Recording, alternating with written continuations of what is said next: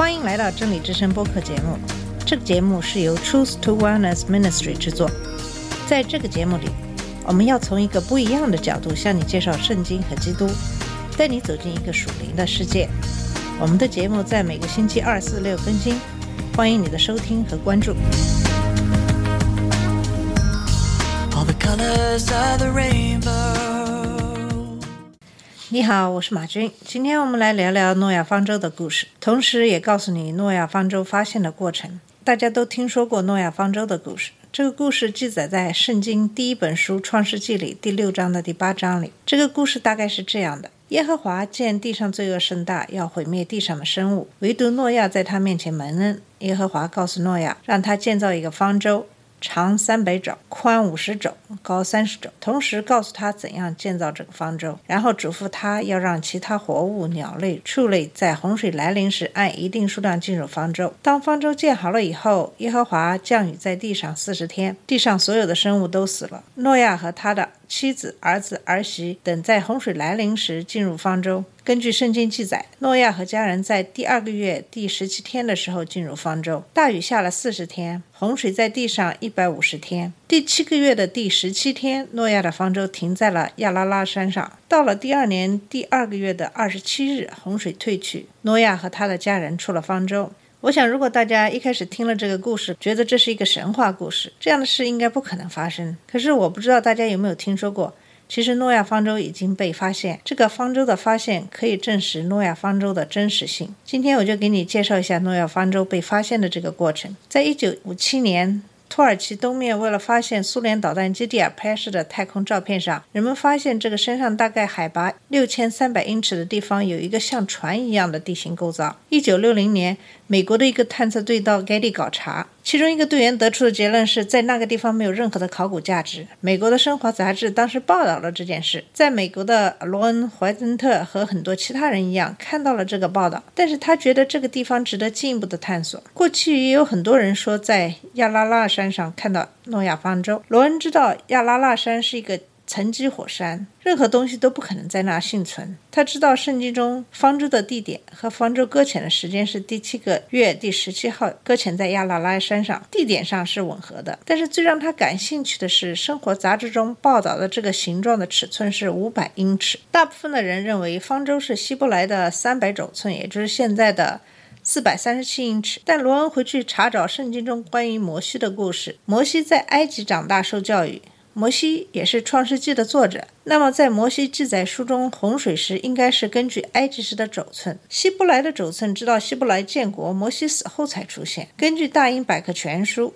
埃及的肘寸在古代是非常普及的测量长度的标准。埃及的一肘寸等于二十点六二英寸，这就是说，诺亚方舟应该比四百三十七英尺要长。在《生活》杂志文章发表十七年以后，罗恩去了趟土耳其。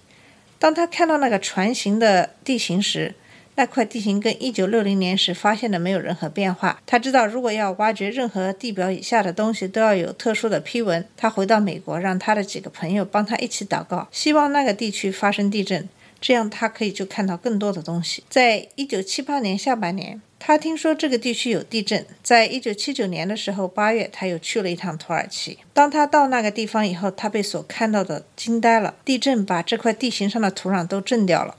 在整个地形的地方有一个裂缝，他看到了像被腐蚀的木头的船的肋拱，同时他也可以测量深度和长度。这个地形是五百一十五英尺，正好是三百埃及肘寸。这时候他信服了。他小心地浮掉表层，寻找船只的证据。他看到了他认为是古代船只石化的结构。这个船的甲板已经坍塌了。他看到了他认为是甲板的横梁和甲板的支柱的一样的东西。最让他感兴趣的是，这个船看上去好像被一大块。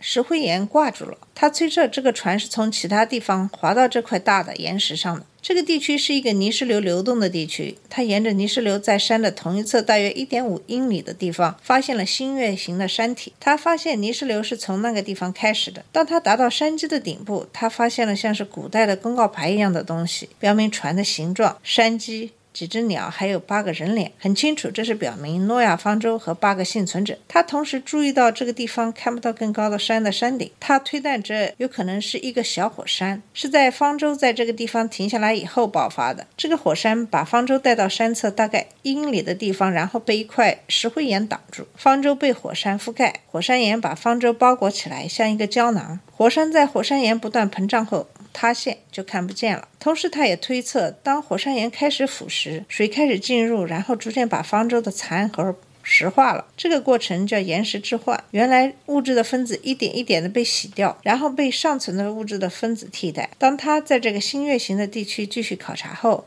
他发现了地上一个大约长一百二十、宽四十英尺、像是石化的石头。他推断这大概是方舟的底部，在方舟最初靠岸的地方，是在洪水退去，诺亚方舟沉到了地上的泥土里。这时船立起来。耶和华用风把陆地吹干，方舟沉到泥土里的部分，现在就永久地镶嵌在地表。很多年以后，当火山岩把船带到山下，方舟的主要部分被撕裂。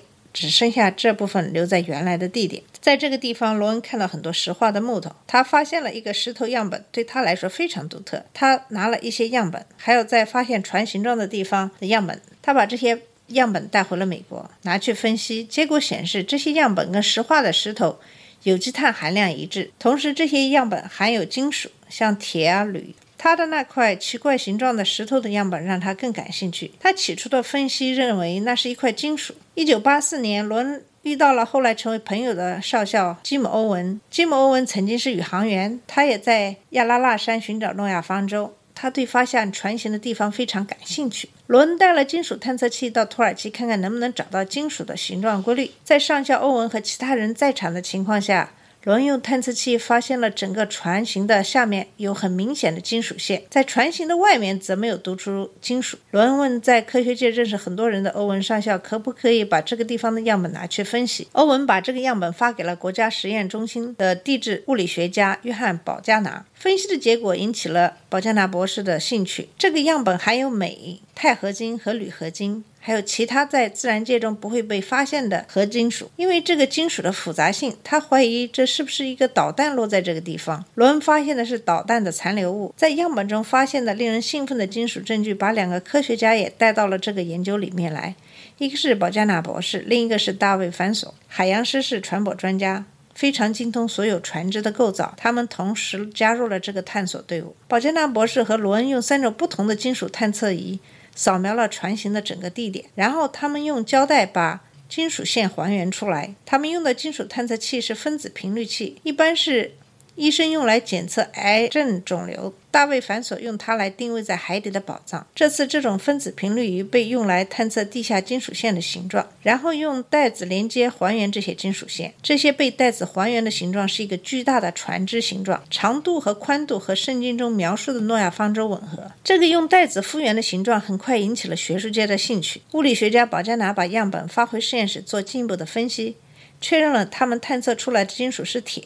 唯一没有解决的问题是船的深度。通过定位船舱的深度，他们可以知道这个船形状的物体像圣经中描述的那样有足够的船舱容量。为了解决这个最后的问题，罗恩和大卫把地理学家汤姆·辛勒和他们公司的重型地下雷达探测仪带到了土耳其。这个仪器曾经在冰冻的。波托马克河上成功定位了佛罗里达失事飞机机舱里的黑匣子。在这个发现船舱的地点，辛勒和其他人开始了他们的探测。初步的扫描结果令人非常惊讶，显示内部结构与舱板和船舱的房间一致。为了确保他们对探测结果解释的正确性，罗恩把扫描结果拿给。制造生产这个雷达的公司——地质物理探测系统公司，确定无疑的是，这是人类建造留下来的。在一九八六年下半年，土耳其政府正式公布了他们的结论。他们安排在一九八七年举行庆祝仪式。在这个庆祝仪式上，土耳其政府让罗恩给现场的记者和军事官员展示雷达。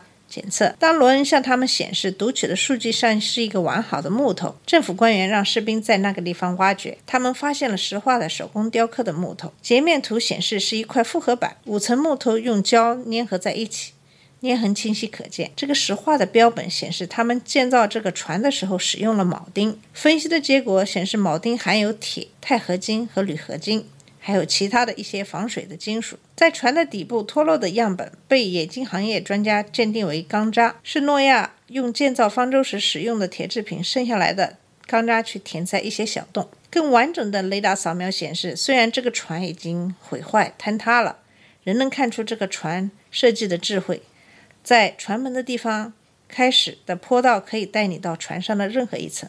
虽然我们还有很多关于诺亚方舟的疑问，但是现代的考古证据不容置疑地证明诺亚方舟存在的真实性。那么，在当时，诺亚是怎样建造那么复杂的方舟呢？圣经中也提到，是耶和华告诉诺亚去如何建造这样的一个方舟。由此可见，耶和华的智慧是我们所不能比拟。好了，我们今天的故事就到这里。如果你对我们的话题感兴趣，请在 Apple Podcast 和 Google Podcast 上收听和订阅我们的节目。你也可以用 YouTube 收听我们的节目。下次再见。这里是真理之声播客节目。真理之声是 Truth to Wellness Ministry 旗下的一个节目，由 Truth to Wellness Ministry 制作和播出。如果你有什么想跟我们分享，请给我们发电子邮件，我们的邮箱地址是 truth to wellness at gmail.com。你也可以直接去我们的网站 www dot truth to wellness dot com 浏览更多的信息，下次节目再见。